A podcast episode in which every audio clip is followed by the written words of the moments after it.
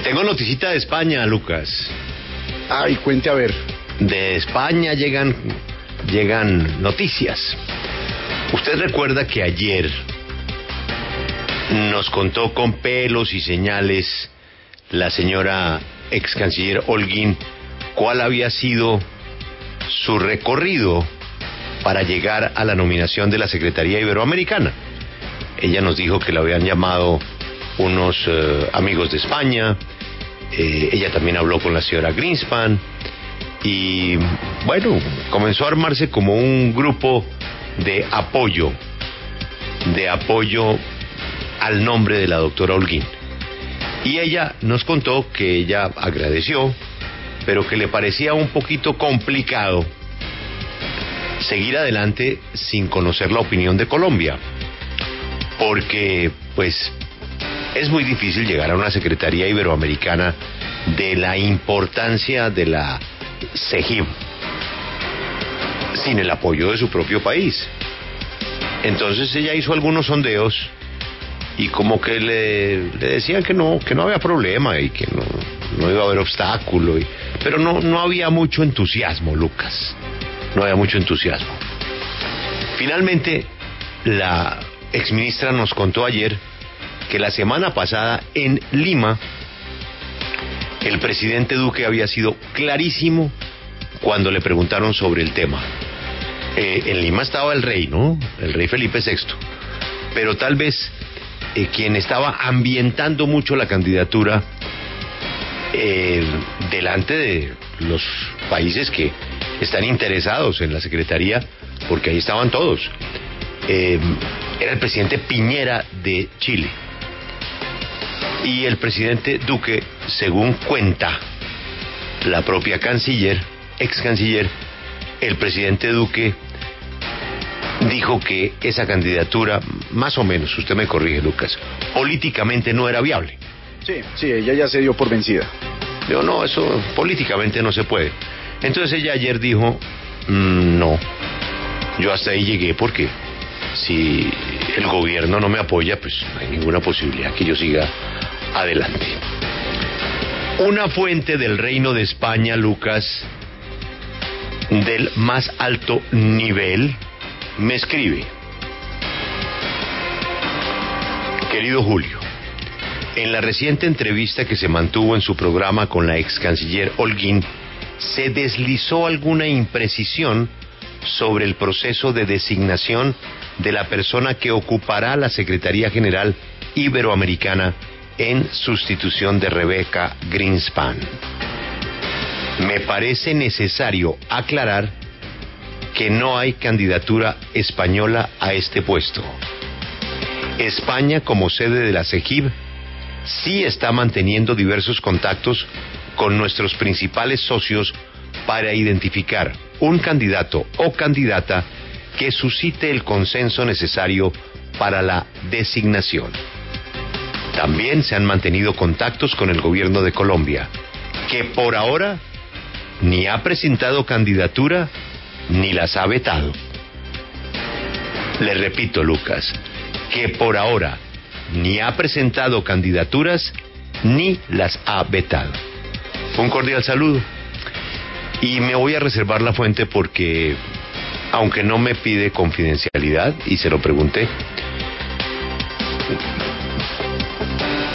quiero mantener esa fuente porque, Lucas, hemos llegado al más alto nivel miércoles, no, pero, pero digamos que después uno para dar una respuesta como la que dio ayer la canciller, la ex canciller María Ángela Holguín, es porque perdió toda esperanza y esos contactos se dan a un nivel obviamente eh, privado. Pero lo que usted está contando miércoles. Le estoy leyendo textualmente el mensaje. Primero que todo agradezco muchísimo que en el Reino de España, usted sabe que ya nos ha explicado Rafael, ¿no? Eh, hay unas calles que no están puestas en esta época, ¿no? O sea. Sí, no, no, no. Mucho carito cerrado. Cerrado todo. Todo el mundo está pensando en su merecido verano después de la tragedia que ha sido la pandemia, especialmente en España.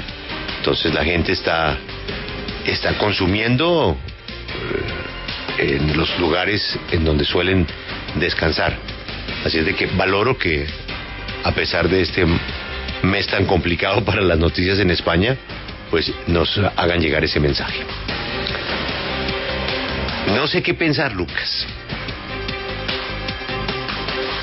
No, quedo, quedo, quedo, Sí. quedo confundido. Quedo muy confundido. Quedo muy confundido. Yo Sí, no sé la si fuente dice que el, que el gobierno de Colombia no, no ha vetado a nadie. Y es que eso, Julio, porque es que yo también tengo mis fuentes, ¿no? Eh, Pero no en el Reino de España a ese no, nivel. No, no, pero yo pero, pero también tengo lo mío. Por ejemplo, el senador Ernesto Macías, que ayer nos dedicó un trino a propósito de la entrevista de la ex canciller María Ángela Holguín, y me permito leérselo, Julio. Deberían entrevistar ustedes al embajador del Reino de España, Marcos Gómez Martínez, para que le pregunten la verdad sobre el tema. Les aseguro que la ex canciller quedará muy mal. Bueno, pues ese trino confirma un poco lo que estamos leyendo, ¿no? Eh, sí, pero es que su fuente, digamos que tiene un poquito más de autoridad que la mía para hablar sobre el tema, pero... Pero, Pero es va en, el, mi- va, va en el mismo sentido, Lucas. Pero, pero espéreme un segundito, ¿será que España no le dio bola negra a la doctora María Ángela Holguín y no, señor. ella- Pero, pero no solamente España, según mi fuente. No, Colombia, perdón, Colombia. Colom- me- Colombia.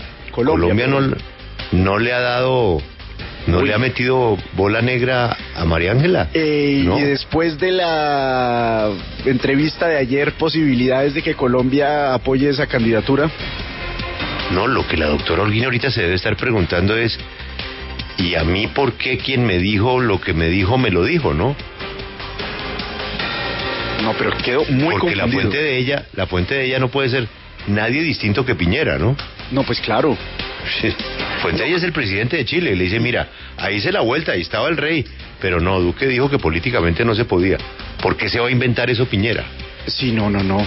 No, pero quedó muy confundido. La única persona que nos puede sacar de esa duda es la canciller o la doctora María Paula, que son las que manejan ese asunto. O el reino de España. o bueno, o su majestad que se chatea con usted.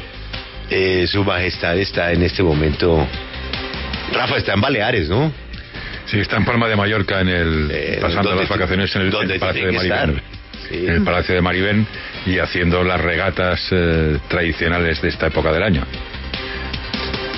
Hay noticia, bueno, ahí le dejo ese trompo en la uña a don Lucas. ¿Cómo lo recibió